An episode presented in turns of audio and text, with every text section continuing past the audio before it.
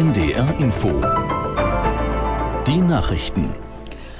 Um 20.31 Uhr mit Astrid Fietz. Der Chef der islamistischen Hisbollah Nasrallah hat die Terrorangriffe der Hamas auf Israel gelobt. In einer Rede äußerte er sich auch zu einem möglichen Eingreifen der im Südlibanon herrschenden Gruppe. Aus Beirut Martin Durm. Man sei längst im Krieg gegen Israel, und zwar schon seit dem 8. Oktober, dem Tag nach dem Überfall der Hamas auf Israel. Jeden Tag werde seitdem auch an der israelisch-libanesischen Grenze für die Palästinenser gekämpft. Das werde weitergehen, sagte Nasrallah. Tatsächlich sind die Kämpfe entlang der Grenze zwischen Israel und dem Südlibanon im Vorfeld seiner lang erwarteten Rede weiter eskaliert. Doch die Gefechte mit der israelischen Armee beschränken sich nach wie vor auf die Grenzregion. Mehr als 30 Deutsche haben heute den Gazastreifen verlassen können. Das hat das Auswärtige Amt mitgeteilt. Die Deutschen sind über den Grenzübergang Rafah nach Ägypten ausgereist. Unter den mehr als 30 Personen sind auch Familien mit Kindern. Im Tarifstreit für Beschäftigte im öffentlichen Dienst der Länder soll es bald Warnstreiks geben. Laut der Gewerkschaft Verdi haben die Arbeitgeber auch in der zweiten Verhandlungsrunde kein Angebot vorgelegt. Aus der NDR Nachrichtenredaktion Felix Tenbaum. Noch gibt es keinen Durchbruch. Verdi-Chef Wernicke sagte, die Länder hätten alle Forderungen der Gewerkschaft abgelehnt. Darum soll es vor den nächsten Gesprächen Anfang Dezember massive Warnstreiks geben.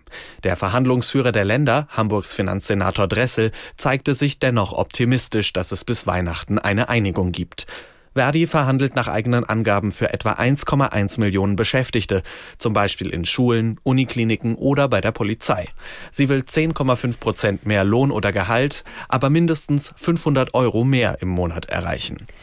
Die Autobahn 7 wird an diesem Wochenende von Hamburg Richtung Flensburg gesperrt.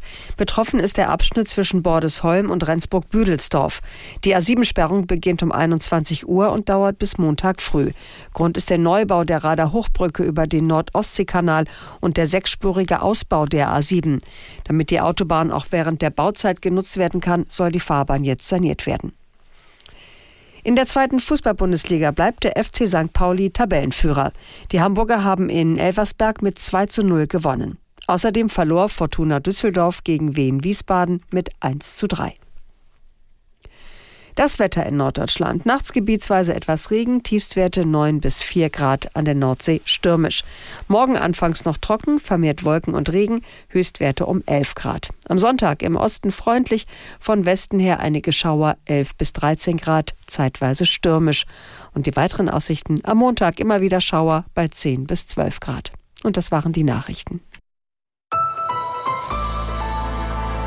NDR Info Shabbat Shalom. Das Magazin. Und dazu begrüßt sie Almut Engelin. Herzlich willkommen. Seit dem Massaker an Männern, Frauen und Kindern in Israel und dem Beginn des Krieges in Israel und Gaza ist der Antisemitismus auf deutschen Straßen explodiert. Bilder, die ihn befeuern, werden gleich im zweiten Beitrag mit Esther Shapira eine Rolle spielen. Jüdinnen und Juden trauen sich zum Teil nicht in Synagogen aus Angst angegriffen zu werden. Israelis sprechen nicht auf der Straße Hebräisch. Ist jüdisches Leben bald unsichtbar? fragt eine Betroffene in einem Leserbrief. Umso wichtiger, dass die jüdische Gemeinde Hamburg offensiv für mehr Sichtbarkeit sorgt. Gestern haben die ersten jüdischen Kulturtage begonnen. Mit mehr als 40 Veranstaltungen bieten sie fünf Wochen lang ein Angebot an jüdischer Kultur für alle, wie es das in Hamburg bisher noch nie gab. Von Führungen durch die orthodoxe und die Reformsynagoge über Stadtteilführungen im einstmals jüdisch geprägten Grindelviertel, Lesungen mit Prominenten wie Barbara Nüsse, Barbara Honigmann oder Michel Bergmann, israelischem Jazz, jüdischer Comedy bis hin zu einem Jiddisch-Sprachkurs gibt es ein unglaublich breites und vielfältiges Angebot.